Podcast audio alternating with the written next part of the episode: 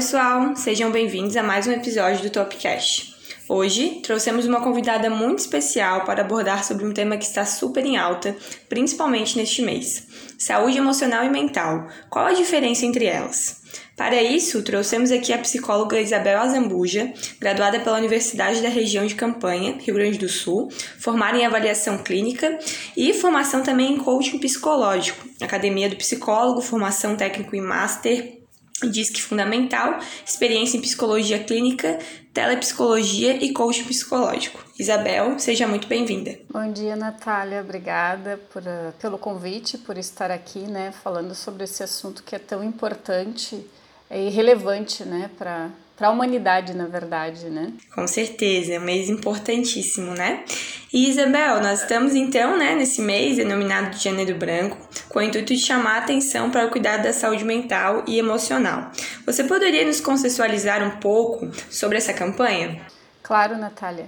A, a campanha Janeiro Branco ela foi idealizada em 2014 por um psicólogo mineiro chamado Leonardo Abraão é, ele trouxe essa, é, essa intenção né, para chamar a atenção da humanidade mesmo sobre a questão da saúde emocional, da saúde mental.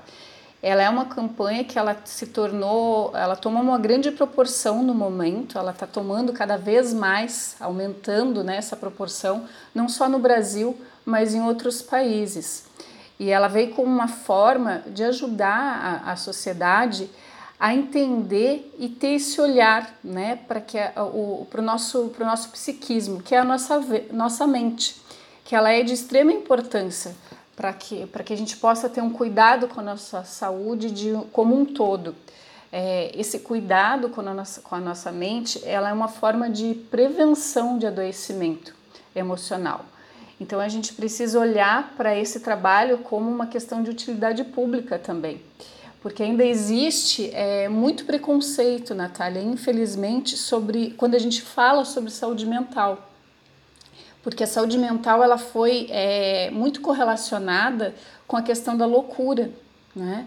E a gente precisa desmistificar isso. Então a campanha Janeiro Branco ela também traz essa proposta de desmistificar é, essa questão e para que a gente tenha esse cuidado cada vez maior uh, com esse bem que ele é, é essencial e gigantesco, que é a nossa mente, que é uma demanda mundial. Então a gente precisa cada vez mais é, psicoeducar a população com relação a isso, porque é o que a gente chama é, de psicoeducação é exatamente isso. A gente é educar a população sobre a importância desse cuidado.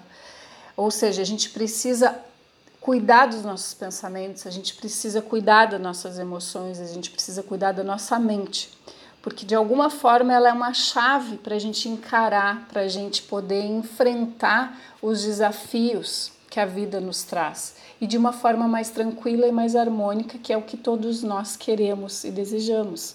Né? Para que a gente possa ter uma, uma saúde é, muito mais saudável. E a campanha ela vem com uma proposta é, não é para procurar psicólogo, não é para fazer alusão, procure um psicólogo, procure um profissional. É sim para tomar essa consciência, para que a população tome essa consciência e chame atenção sobre a importância do, do seu próprio papel com relação a esse cuidado, a sua responsabilidade nesse sentido. Né? Então, assim, é para repensar sobre a vida, repensar sobre as suas questões, levar informação para a população do quanto isso é importante e para combater também a, o preconceito com relação aos males psicológicos que acontece e que é normal e natural da vida, assim como os males físicos que nós todos temos. E é uma, até uma questão cultural, né, Natália? Porque a gente cuida muito do corpo e esquece da, da mente. E a campanha ela é para o ano todo, ela não é só. Ela começa em janeiro, porque como o Leonardo fala, é uma, como se fosse uma folha branca. Então, é o início do ano. Então, tá tudo começando novamente. Então a gente precisa olhar e reescrever de uma forma muito mais bonita, com mais significado. Então é, é essa é a proposta do Janeiro Branco. Então tem uma responsabilidade social, uma questão ética, né? A questão da utilidade pública. Eu acho que a, a campanha tem essa proposta, é uma proposta muito legal. E uma outra coisa que é bem importante colocar, Natália, do, do Janeiro Branco, que assim, é, esse cuidado ele não é o profissional em si, é todo mundo. Você pode chegar para. Eu posso chegar, Natália, tá tudo bem com você? Isso já é um cuidado. Isso já é cuidado com a saúde emocional. Não precisa ir no psicólogo necessariamente. O fato de você chegar para a pessoa e perguntar como ela está, isso já faz uma grande diferença. Então todo mundo pode fazer um pouquinho de cada vez o seu assumir esse papel, esse cuidado. Isso faz muita diferença. Acredito que, né, ainda bem que está ficando cada vez mais assim uh, aparente essa questão da saúde mental, né? Ainda bem que as pessoas estão se importando cada vez mais. Acredito que ano passado, é, durante a pandemia, isso foi um tema que veio muito à tona. Né? Foi algo assim que as pessoas realmente começaram a prestar é, mais atenção, começaram a cuidar mais, até mesmo as próprias empresas, né, começaram a ter um olhar mais cuidadoso para esse lado, assim, da, das pessoas e isso é importantíssimo. E falando sobre saúde emocional e mental, é, elas se diferem uma da outra? Por quê? Quais são as diferenças entre elas? Sim, Natália, e até é bem importante a gente diferenciar exatamente para a gente poder romper essa barreira do preconceito, né? Como eu falei, porque ela está muito associada à, à questão da loucura. A saúde mental, quando a gente fala de saúde mental e saúde emocional, parece que é a mesma coisa, uh, não é? Mas só que elas são semelhantes, mas nós estamos falando de coisas diferentes e extremamente importantes. Por exemplo, a saúde mental ela se diz, ela diz respeito às questões químicas, aos transtornos, aqueles sintomas desencadeados por uma reação fisiológica, além das, das questões genéticas, as questões hereditárias que estão envolvidas. Né? Então, e, e, aí quando existe um desequilíbrio, né, um, um, existe um sofre algum dano esse equilíbrio da saúde e, e vai gerar esse desconforto, é, vão surgindo os comportamentos alterados, as, as emoções alteradas, descompensadas, e aí pode se desenvolver um transtorno. A não ser que esse, esse transtorno já vem, já tem uma questão genética, como falei, uma questão hereditária, já tenha desde né, quando nasceu, aí é um outro, é um outro seria um outro tema para a gente discutir, mas só para contextualizar a questão, a saúde mental está relacionada a essas reações mesmo. É diferente da saúde emocional, porque a saúde emocional ela diz respeito ao quê? A si próprio também, mas por meio do quê? Por meio da autoestima, do autoamor, do autocuidado, da autoconfiança, do autorrespeito, da autonomia. Ela está relacionada com a qualidade de vida, ao bem-estar e a esse equilíbrio consigo mesmo e com o meio externo. E quando a gente fala de, de, de saúde é, emocional, é, uma pessoa é, saudável, ela consegue, uma pessoa emocionalmente saudável, ela consegue reconhecer suas emoções, né? a raiva, o medo, a tristeza, a alegria, de uma forma é, equilibrada, né? de uma forma onde ela consegue é, dar conta disso e, e que esse comportamento seja, seja assertivo e adequado. Aí a gente está falando de saúde emocional. E, e, ela consegue gerenciar as adversidades da vida, ela consegue, é, com, a, com acontecimentos inesperados que tem ao longo do nosso dia, ela consegue gerenciar isso de uma forma dentro de um equilíbrio de, do padrão normal, vamos dizer assim. E quando a gente fala é, de saúde emocional, um dos princípios, uma das principais características da saúde emocional é nosso, são os nossos pensamentos, é o conteúdo dos nossos pensamentos. Isso é uma coisa muito batida, Natália, mas a gente pode, a gente deve falar muito sobre isso, porque os pensamentos eles influenciam muito. Né? Então, a forma vão influenciar nesse quadro emocional. Então, a, a forma como você mantém, que a pessoa mantém é, a, por um longo período o gerenciamento desses pensamentos, eles podem, dependendo da forma, eles podem ser negativistas, pessimistas, por exemplo, e isso vai gerando uma descompensação emocional muito grande. Aí vai ter vários, a gente vai falar sobre alguns, algumas coisas de, também depois, é, ao longo daqui do nosso podcast, que eu vou relacionar com isso. Então, os pensamentos eles são os principais fatores desse quesito emocional. Quando a gente pensa sobre isso, a gente tem que entender que eles influenciam diretamente no nosso comportamento. Então a gente precisa olhar, a gente precisa olhar se esses pensamentos estão oscilando demais, são muito recorrentes. E isso está dentro da, da questão emocional. A gente pode entender que saúde emocional é, é como aprender a lidar com os sentimentos, com as emoções, com os próprios pensamentos. A gente compreende as emoções, é, essa compreensão da, das emoções ela é uma parte vital para a nossa saúde e para a nossa vida. Então isso é, é, é, como a gente é, é como se a gente fosse é uma é uma forma da gente encontrar esse equilíbrio que a gente tanto busca e é um equilíbrio que faça sentido. Claro que a gente não vai estar o tempo inteiro em equilíbrio, né, Natália? A gente não pode ser é, tão ah é 100% isso. Não, a gente tem algum momento, né? É natural, mas a gente volta, né? Volta a si, volta para o prumo e segue a vida. Não entra em, em, em um momento ali de, de looping que não consegue sair. Né? Então, isso inclui uma responsabilidade pela própria vida, é, o estilo de vida que você tem, né, que te, possa ser mais tranquilo e harmonioso. É, é, na verdade, é uma busca constante dessa verificação, né, da verificação dessas dimensões que a vida que a vida tem. É uma forma, é uma forma de tomar consciência e é um passo inicial para essa construção, essa construção de vida não apenas é, saudável, mas que tenha um colorido, que tenha um significado. Então é, é, a gente precisa ter muito, estar muito atento a esses pontos, né? Porque ela, ela se faz necessária durante o nosso dia a dia, durante a nossa vida. É, quando a gente fala em saúde emocional, pra gente, é, é, é um assunto bem abrangente, né, Natália? A gente pode falar muitas coisas sobre isso. E quando a gente fala sobre a saúde emocional, a gente, nós estamos também falando é, quanto a falta de objetivo definido, uma vida vazia, a falta de fé também, a falta do movimento da vida, além do trabalho e das responsabilidades diárias, elas podem gerar esse estado de desequilíbrio. Né? Então não é só com a questão da emoção, mas o objetivo que você tem, aquilo que você acredita. Né? Então, isso tudo faz parte da saúde emocional.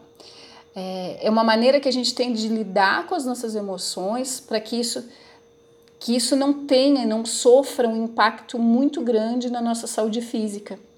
Né? Para que a gente possa é, pensar um pouquinho fora da caixa. Né? A gente precisa pensar um pouquinho fora da caixa, porque essas duas nuances, né? saúde mental e saúde emocional, embora tenha essa diferença, mas elas estão interligadas e a gente precisa ter esse cuidado. E aí, para não fazer, a, a, ter aquele preconceito, ah, não, mas relacionado à loucura, não é nada disso. Né? Então, acho que se quando há sofrimento, há, uma possível, há um possível adoecimento.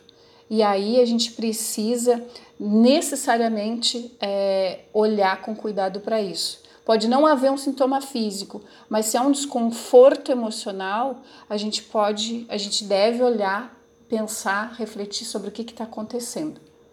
É, e aí, falando, né, Isabel, dessa questão que tu até abordou um pouquinho sobre os reflexos, né? Aquilo que a falta do cuidado, a falta de equilíbrio, é, enfim, assim, a falta de, de olhar realmente com, com carinho para nossa saúde emocional e mental.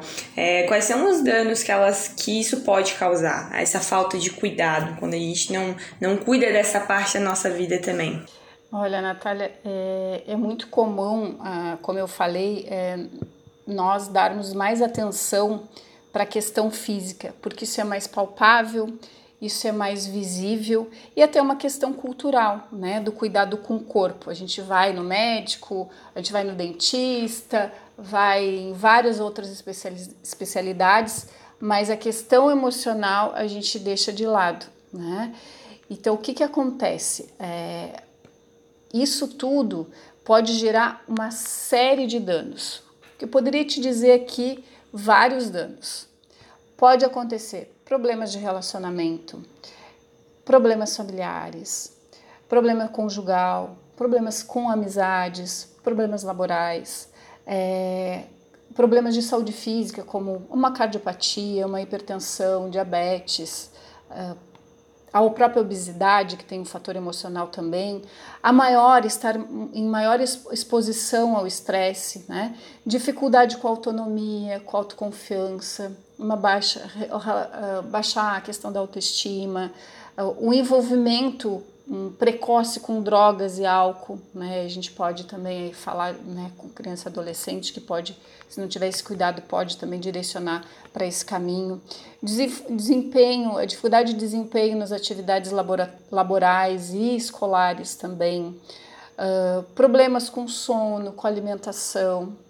Questão sexual também envolve isso. Enfim, Natália, são inúmeros assim, a, a, a, inúmeros os danos que podem acontecer se a gente não tiver é, esse cuidado, se houver essa falta de cuidado com a nossa saúde mental, a nossa saúde emocional. E é, esses pensamentos que eu, como eu falei, emoções, eles podem, é, quando eles são, estão descuidados, eles vão arruinar o humor, eles vão estragar seu bem-estar, e isso tudo a longo prazo, é, cada vez mais, pode se tornar um problema muito mais sério. Então a gente, como eu falei, olhar para isso, ficar atento e não desvalorizar, né? Não é, olhar, deixar de, de ver o quanto que o valor que isso tem na nossa vida. Eu vou te dizer assim, ó, que talvez se eu fosse, se eu não fosse psicóloga, te dando um exemplo, eu não sabia, eu não sei se eu saberia uh, rever tudo isso. Porque a gente culturalmente, culturalmente, nossos pais, eles não sabem, não é porque eles não, não querem, é porque eles também não tiveram essa educação, essa psicoeducação. A gente vem trabalhando isso há anos. É uma luta diária. Né? Sim, com certeza, né? E como, eu, como a gente falou lá no início, né? Acho que é, existe uma mudança cultural, assim, na cabeça das pessoas, né?